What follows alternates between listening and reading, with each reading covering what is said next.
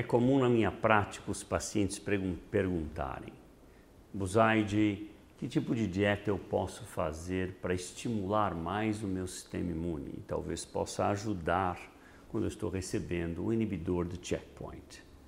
Nós não temos ainda a resposta definitiva para isso. Nós temos alguns dados apresentados recentemente pelo grupo do MD Anderson na ECR desse ano de 2019 que mostra o seguinte: primeiro, já sabíamos no passado e foi fruto de uma dica que antibióticos podem diminuir a eficácia de inibidores de checkpoint. Isso devemos evitar.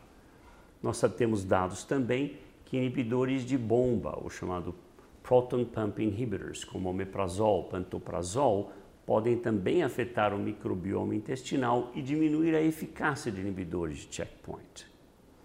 E probióticos é uma boa ideia? E a resposta não foi uma boa ideia. Nessa análise do grupo do MD Anderson, quem usava probiótico e recebeu inibidor de checkpoint teve uma redução de eficácia com inibidor de checkpoint.